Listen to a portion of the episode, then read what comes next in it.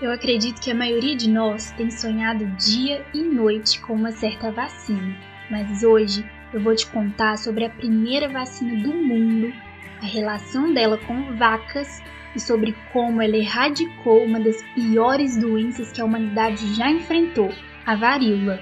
Olá, meu nome é Mariana, eu sou estudante de biologia e esse é o História de Ciência.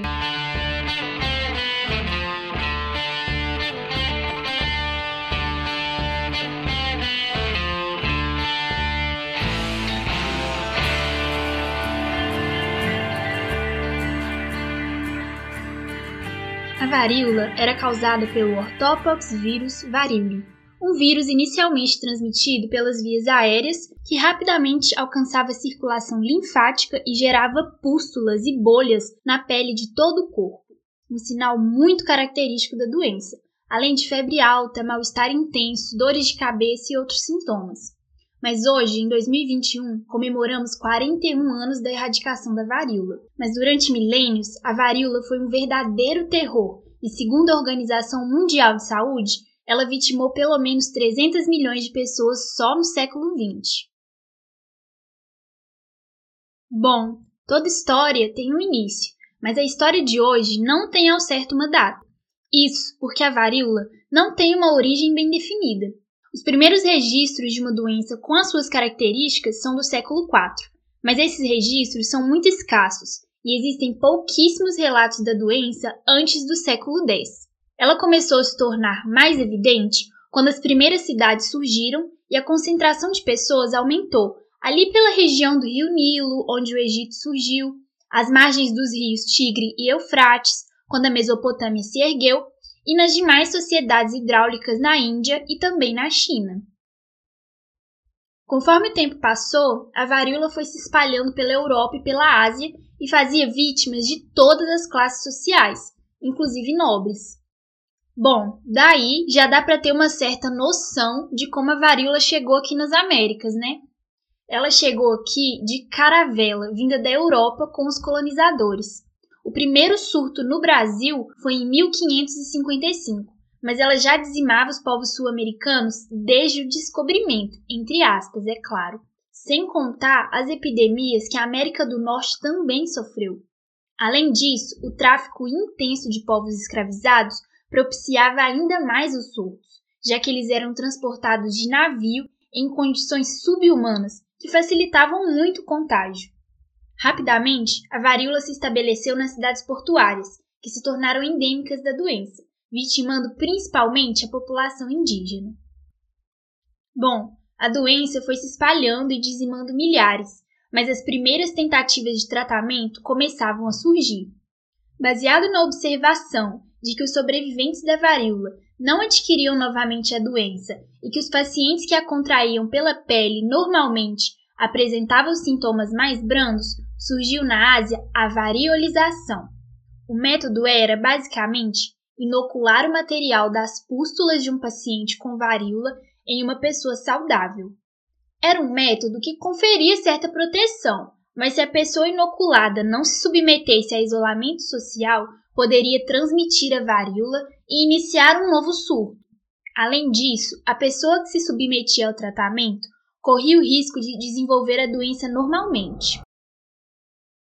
Apesar dos riscos, a variolização foi amplamente utilizada na Europa do século XVIII, mas não existem registros do seu uso aqui no Brasil. Bom, foi então, no ano de 1775, que o médico inglês Edward Jenner, que trabalhava realizando a variolização no interior da Inglaterra, percebe que aqueles pacientes que apresentavam a varíola bovina não tinham sintomas quando passavam pelo tratamento de variolização. Ele percebeu também que as mulheres que trabalhavam na ordenha raramente apresentavam as cicatrizes da varíola.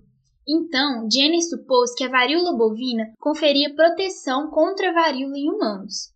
Mas foi só em 1796 que Jenner testou sua hipótese. Cerca de 100 anos antes da humanidade sequer saber o que eram os vírus, Jenner inoculou a secreção de uma paciente com varíola bovina em um menino de 8 anos. Algumas semanas depois, a criança passou pela variolização e não apresentou sintomas e nem desenvolveu a doença. Estava descoberta a primeira vacina de vírus atenuado do mundo. Em um primeiro momento, a sociedade científica não aceitou as proposições do Jenner e o seu estudo era considerado repulsivo, já que se tratava de inocular secreções de um animal doente em uma criança.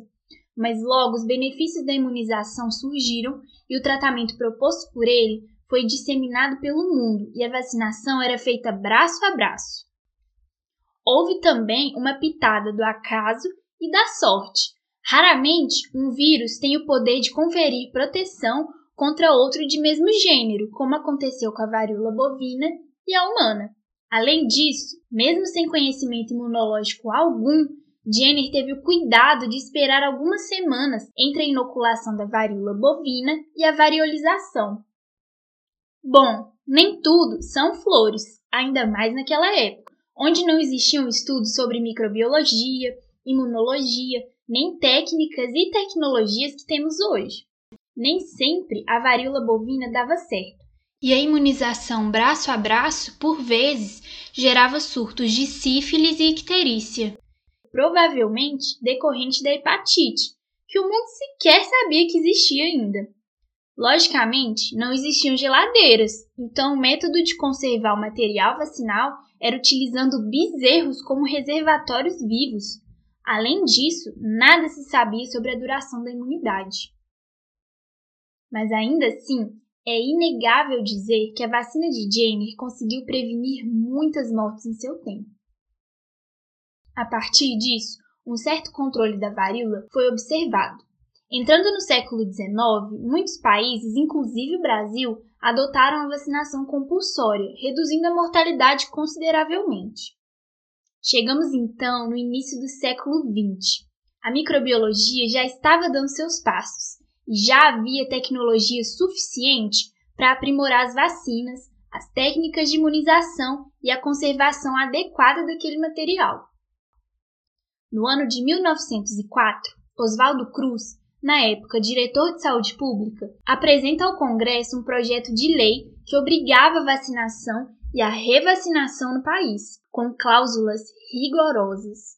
Ele já havia liderado outras campanhas sanitárias no Brasil, mas o ano de 1904 foi marcado pela revolta da vacina, que se instaurou no Rio de Janeiro. Passada a turbulência, a vacinação foi incorporada no cotidiano dos brasileiros e os surtos e a mortalidade da varíola ficou cada vez menos frequente. Quando a Primeira República acabou, em 1930, os números se aproximavam de zero, com eventuais surtos. Nas décadas seguintes, o nosso país passou por outras grandes epidemias: febre amarela nas décadas de 20 e 30 e o controle e a erradicação da malária nas décadas de 40 e 50. Como haviam ocorrido campanhas de vacinação compulsórias nas primeiras décadas do século XX, a varíola ocorria de forma branda na população, o que propiciou melhor convívio com ela, por assim dizer. Teoricamente, a varíola era uma doença potencialmente erradicável, mas foram necessários nove anos de planejamento até que o Plano Mundial de Erradicação da Varíola foi lançado em 1966 pela Organização Mundial de Saúde, em uma verdadeira caçada de casos da doença em todo o mundo. 14 anos mais tarde, na 33ª Assembleia Mundial da Saúde, em maio de 1980, a Organização Mundial da Saúde reconhecia a erradicação da varíola no mundo. Até hoje, a única doença erradicada. Com a esperança de dias melhores, eu encerro o episódio de hoje. Meu nome é Mariana e eu estou no Instagram no História de Ciência. Lá você confere as referências usadas nos episódios e também um pequeno glossário de termos científicos. Semana que vem eu volto para te trazer mais história e mais ciência. Até já!